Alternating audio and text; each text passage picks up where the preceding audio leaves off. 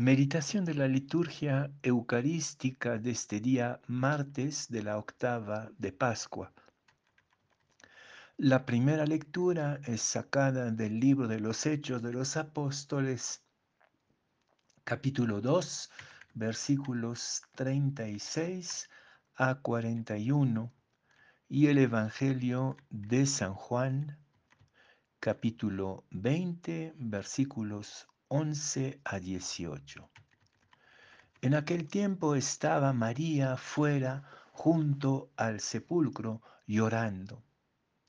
Mientras lloraba, se asomó al sepulcro y vio dos ángeles vestidos de blanco, sentados uno a la cabecera y otro a los pies donde había estado el cuerpo de Jesús. Ellos le preguntan, Mujer, ¿por qué lloras?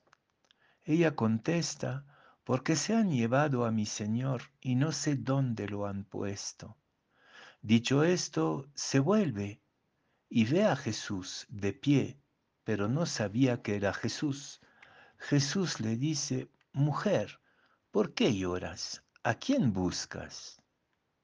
Ella, tomándolo por el hortelano, le contesta, Señor, si tú te lo has llevado, dime dónde lo has puesto y yo lo recogeré. Jesús le dice, María. Ella se vuelve y le dice, Rabuni, que significa maestro.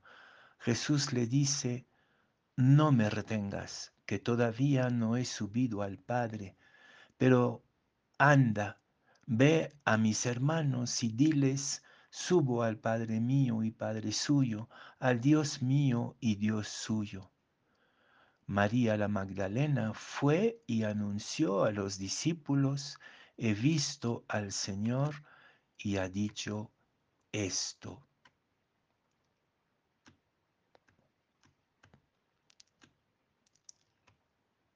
Sálvense de esta generación perversa. Dice Pedro en los Hechos de los Apóstoles hoy día, invitando a sus auditores a convertirse y a bautizarse. ¿Quién hoy día no quisiera salvarse de esta generación perversa, donde Cualquier cosa que toques parece basura maloliente. Sálvense de esta generación perversa, pero ¿cómo? No se hace así nomás con varita mágica, como tampoco la resurrección de Cristo ni la nuestra es el hecho de una varita mágica que resolvería todo, todo el problema de la muerte, simplemente de un golpe. No. El camino de la resurrección, el camino de la fe, es un largo y doloroso proceso, como nos lo muestra el bello Evangelio de hoy. Un proceso que va de la muerte a la vida, con sus resistencias, sus dudas, sus cegueras, sus retrocesos. Les invito entonces, si realmente quieren y queremos salvarnos de esta generación perversa, entrar en el proceso resucitador de la fe. María, enamorada de Jesús y desesperada, se quedaba frente a un hueco vacío y en este hueco vacío había dos ángeles. Saben que en la simbólica bíblica los ángeles son como anunciadores, signos, intuiciones. Pero María no se asombra, no recoge el signo de luz, no, no interpreta, no discierne eh, la mediación, el mensaje, se queda con la muerte. Y creo que muchos de nosotros en este momento estamos plantados, detenidos ante el paisaje de la muerte, es decir, de este país, de este continente, de este mundo, donde pareciera que todo es cadavérico o incluso que se nos han llevado el cadáver para no juzgarlo, para no investigar, para no hacer justicia, y mientras tanto solo queda el mundo como un sepulcro en el que nos complacemos de cierta manera llorando, llorando y llorando. Pero estos ángeles lanzan una primera pregunta. ¿Por qué lloras? También nosotros estamos llorando como Magdalenas, es el caso de decir, ante la situación que vivimos. Pero ¿acaso basta llorar?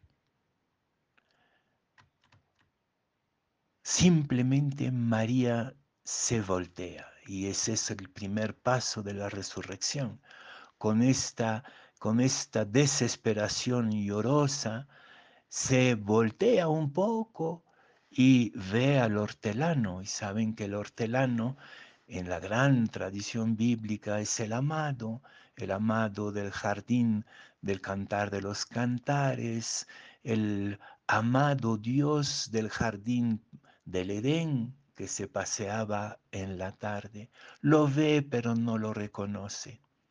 ¿Cuántos de nosotros, volteándonos, dando la espalda a lo que nos hace llorar, este mundo tumba vacía, este mundo sucio de basura, damos la espalda, pero no sabemos por dónde adentrarnos al jardín de la promesa, al jardín de la esperanza. Jesús le dice, ¿por qué lloras? ¿A quién buscas? Y esa es la gran pregunta también para nosotros. En este mundo oscuro, ¿a quién buscamos? ¿Buscamos a un líder, a un profeta, a un santo? ¿Creemos todavía que algo diferente puede acontecer ante el fracaso de todos los intentos de reclamar justicia y de ir construyéndola? Todavía María se queda en la sombra pero algo se ha movido. Esta es, esto es el proceso. Y el proceso desemboca en la luz cuando escucha su nombre. ¿No sería también el tiempo de escuchar su nombre? Aquí estoy, Señor, para hacer lo que debo hacer, como dice el Salmo. Escuchando nuestro nombre, ¿no es acaso el momento de decir también, aquí estoy para hacer las cosas de otra manera, no solamente para salvarnos del mundo perverso, de esta generación perversa, sino para empezar a caminar de otra manera y con otros. Le dice Rabuni, lo que significa maestro, y ahí sigue el proceso por el camino del amor. La resurrección es el camino desde la muerte, desde la tumba vacía, hacia el amor. Pero pareciera que el propio Jesús está todavía en proceso de resurrección. Cuando le dice, no me, no me retengas, no me toques, todavía no he subido al Padre mío y suyo. Pareciera que para que la resurrección, la victoria de la esperanza, la aurora de un mundo por fin honesto, que ya no huela siempre, siempre y siempre a corrupción y a mentira, esta aurora todavía no está a la puerta, no está todavía en el horizonte. Hay que caminar todavía en el proceso de resurrección. Y este caminar es ir al encuentro, no huir lo que podría ser la tentación, ¿no? Eh, sálvense de, este, de esta generación perversa. Y bueno, ese es el tercer vuelco, ¿no? El primer vuelco era para ver eh, al, al, hortelano, el segundo vuelco es para reconocer al amado del jardín, el tercer vuelco es para correr hacia el mundo y hablar con los hermanos de la resurrección, es decir, empezar a construir juntos una sociedad diferente y resucitada.